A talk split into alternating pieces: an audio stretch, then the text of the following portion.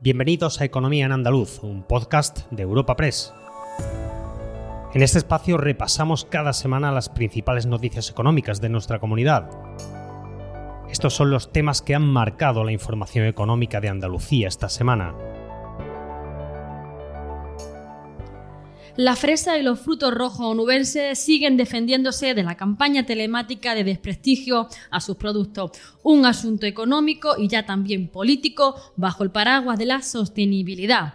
Escucharemos al sector y a la Junta de Andalucía.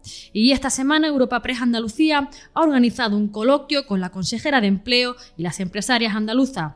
Los retos de futuro y las barreras actuales centraron sus intervenciones. Por último, una iniciativa de autónomos y empresarios lleva a los municipios asesoramiento gratuito ante el desarrollo de proyectos de emprendimiento y microempresa. Espacio patrocinado por la Asociación de Trabajadores Autónomos ATA.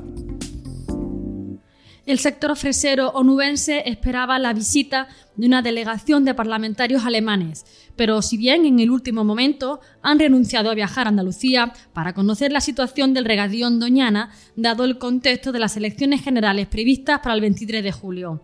La ministra para la Transición Ecológica, Teresa Rivera, lo explicaba así. Se trata de una comisión que uh, organiza dos visitas internacionales al año que decidieron hablar de cuestiones de agua. El año pasado estuvieron en India y hace seis meses programaron esta, esta, visita, esta visita a España.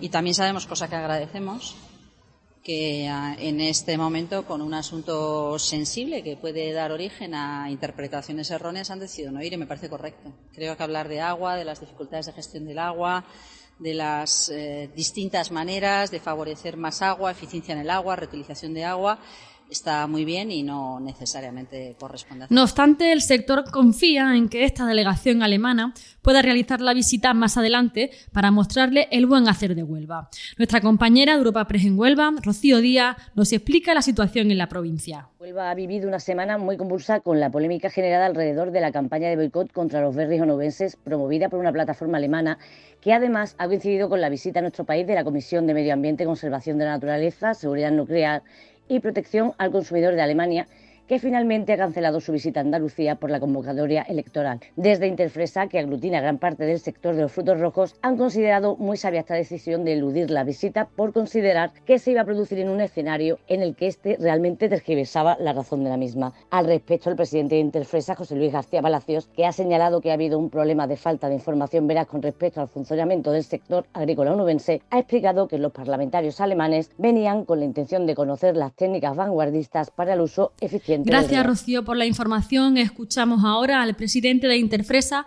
José Luis García Palacio, analizando la situación. Y nos hubiera encantado más atenderle porque es nuestro ánimo desde la interprofesional abrir de par en par las puertas a nuestras explotaciones y evidentemente brindar esta tecnología o estas costumbres culturales que tenemos en nuestro, en nuestro sector para que otros sectores, como es el sector de la fresa alemana, pues consigue de esta manera un referente en el buen trabajo y en el buen hacer.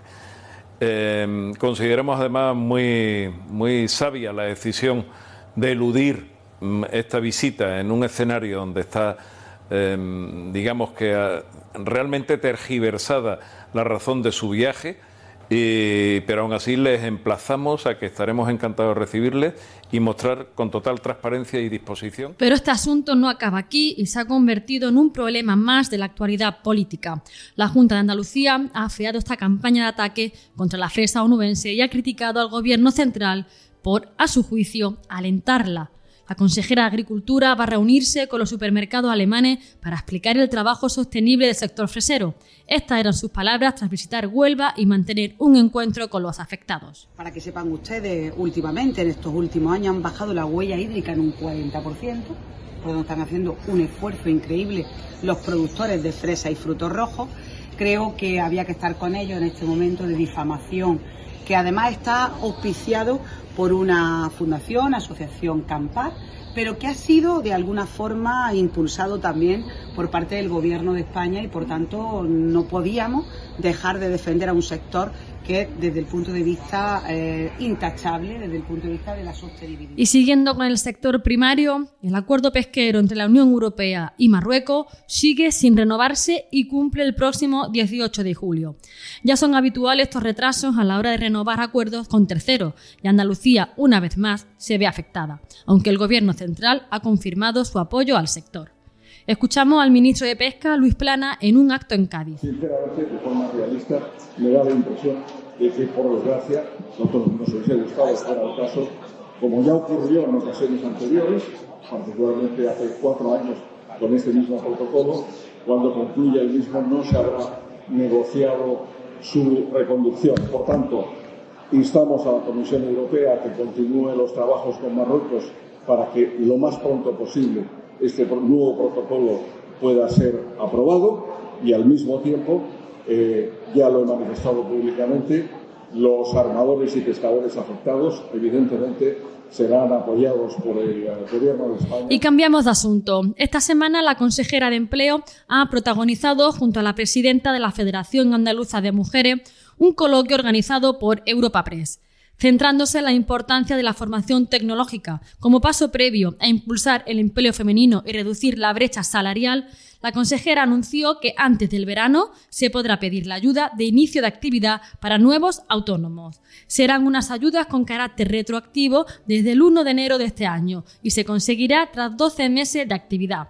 Rocío Blanco, consejera de Empleo, aporta los detalles. Consiste en una ayuda que va desde los 3.800 hasta los 5.500 euros y es según eh, los, los, perfiles y si es mujer y hombre, eh, va, va, rondando esa cantidad de 3.800 a 5.500 euros y se trata de una ayuda pues eh, para, para que comiencen pues el periplo profesional, el emprendimiento, pues tanto los trabajadores autónomos como las trabajadoras autónomas. El otro asunto que salió a relucir en este coloquio de Europa Press fue el desfase entre lo que buscan las empresas y a lo que aspiran los demandantes de empleo sobre todo en el sector hostelero. Ante esta situación, llamó a mejorar el papel del Servicio Andaluz de Empleo y apostar por la formación en este sector. Escuchamos a Rocío Blanco desgranando este problema. Hay ahora mismo, pues en Andalucía, por ejemplo, en el sector de la hostelería, que lo acabas de nombrar, 86.000 personas demandantes de empleo en ese sector. Eh, sin embargo, pues eh, los empresarios se quejan de que no encuentran perfiles profesionales adecuados para, para, para ello.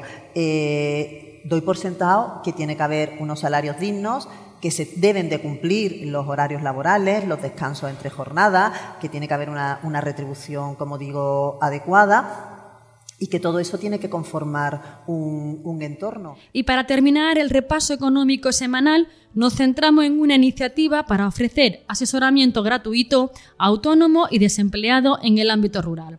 La Asociación de Trabajadores Autónomos y la Confederación de Empresarios de Andalucía llevan el autobús del emprendedor, una oficina itinerante, por 23 municipios andaluces para asesorar, informar y formar a los usuarios. Les habla Ana Marchal, redactora de Economía de Europa Press Andalucía, y les dejo con el secretario general de la CEA, Luis Fernández Palacio. Ponemos en marcha un proyecto para fomentar la creación de empresas y la consolidación de microempresas y de autónomos en las zonas rurales de, de Andalucía. Durante los próximos meses nos vamos a desplazar a las zonas rurales de Andalucía, donde ofrecer servicios de asesoramiento especializado en la creación de empresas y donde dotar de formación a los emprendedores de las zonas rurales. Queremos acudir allá donde están las personas con inquietud de emprender y apostar por el, emprendimiento y el autoempleo. Son muchas las vocaciones empresariales que surgen también en el medio rural de, de Recuerda que puedes encontrar estas y otras muchas noticias económicas en la sección Andalucía en nuestra web europapress.es. Puedes suscribirte a este programa y al resto de podcast de Europa Press a través de Spotify, Apple Podcast, Evox o Google Podcast.